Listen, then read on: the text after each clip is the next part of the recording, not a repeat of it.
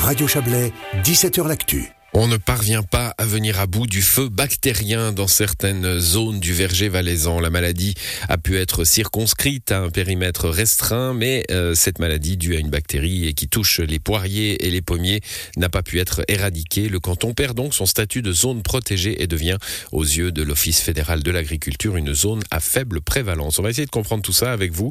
Céline Gilly, bonsoir. Bonsoir. Vous êtes chef du secteur phytosanitaire à l'Office d'arboriculture et de culture maraîchère. Euh, quelles conséquences pour les arbres touchés, ce, feu bactérien? Euh, donc, ben, ça dépend un petit peu de, l'âge de l'arbre, hein, mais ça, va jusqu'à la mort, jusqu'à la mort de l'arbre. D'accord, mais de toute façon, euh, quel que soit l'âge, ça, ça péjore sa production, on va dire. Oui. Donc, donc les fruits sont, sont pas consommables ou ils sont comment Qu'est-ce qui se passe? Bah, disons qu'il y a des parties de d'arbres qui dessèchent, qui vont être attaquées et qui vont dessécher complètement. Donc il n'y aura pas du tout de production sur ces sur ces parties atteintes. Et puis à terme, donc la, la maladie, l'arbre ne, ne, guérit pas. Hein, c'est une bactérie, donc elle va continuer à être présente dans dans l'arbre et petit à petit, ça entraînera la mort de l'arbre. On peut lutter contre ce feu bactérien ou on ne peut que prévenir euh, le, euh, son, son, étendue finalement en coupant les arbres? Non, on peut peut lutter, hein, c'est ce qu'on fait actuellement. Donc il y a des, des, modèles de, prévision des infections. Donc c'est parce que l'infection se fait par la fleur. Donc c'est on est dans, dans, le moment critique en ce moment, en fonction des conditions météorologiques. Et les producteurs peuvent euh, faire des traitements phytosanitaires, euh, mais qui doivent être appliqués le jour du risque d'infection. Donc c'est assez précis, assez délicat à réaliser, et c'est des traitements qui ont des efficacités disons, si tout se passe bien, autour de 60 à 70 d'efficacité. Et donc, on n'a pas 100 euh, d'efficacité si on fait un traitement. Mais une fois que l'arbre est atteint, y y a, on peut le guérir entre non. Non. Non, non. On peut, on peut pas le guérir, non. Voilà, donc euh, là, du coup, y a, y a, on enlève ces arbres-là? Oui, donc euh, ce qu'on faisait jusqu'à présent, oui, on, enlevait euh, les arbres. On conseille toujours euh, d'enlever ces arbres parce que ça reste des sources de contamination. voilà, donc oui. On voit souvent dans ces maladies qui touchent euh, euh, l'agriculture, hein, euh, on, en parle aussi pour pour la vigne évidemment. ça, la, communication est essentielle, hein, que, que les arboriculteurs soient tout de suite au clair sur qui ils doivent avertir en cas de en cas de de, bah, de maladie justement. Bah, c'est d'autant plus important que c'est des maladies qui sont très contagieuses, donc qui peuvent se disséminer euh, très rapidement. Donc c'est important de, bien détecter les premiers symptômes et d'agir rapidement.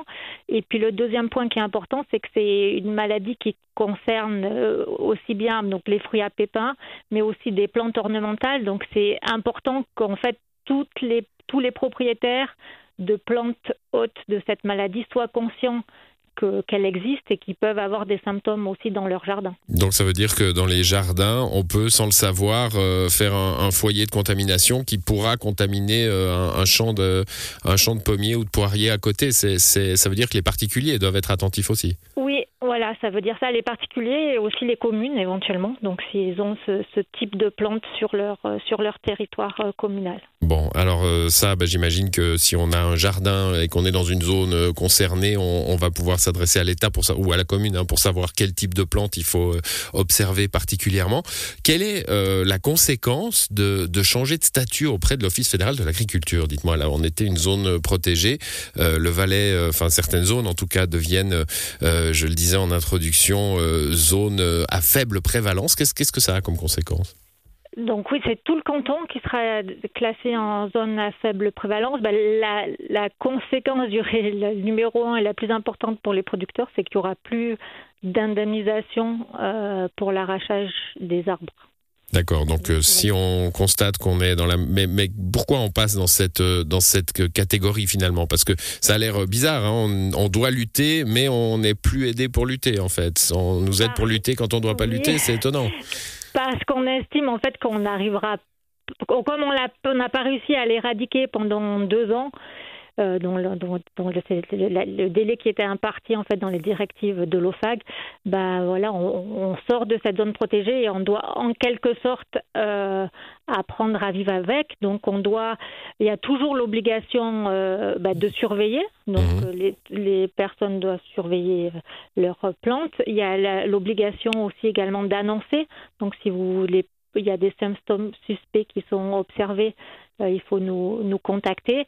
Et puis, il y a l'obligation de lutte aussi. C'est une question dans cette zone faible prévalence. Ouais, c'est pas une bonne nouvelle hein, pour les arboriculteurs. Là, plus de plus de subventions en cas d'arrachage d'une partie de leur de leur terrain. Euh, je pose cette question à chaque fois qu'on a affaire à une, une maladie de ce type-là euh, dans, dans les plantes.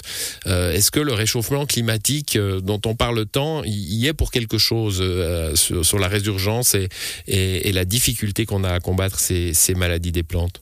Bah, disons que les conditions comme qu'on a actuellement de chaude pendant la quoi relativement chaude pendant la floraison euh, sont très favorables aux, infections euh, dues à cette maladie. Après, bah, c'est toujours difficile à dire si, mmh. pas de recul, mais, mais, mais c'est vrai que ouais, ça influence beaucoup la, les infections. Bon, la lutte continue, si on vous entend bien. Merci en tout cas d'être passé dans cette émission, Céline Gilly. Bonne soirée à vous. De rien, merci, au revoir.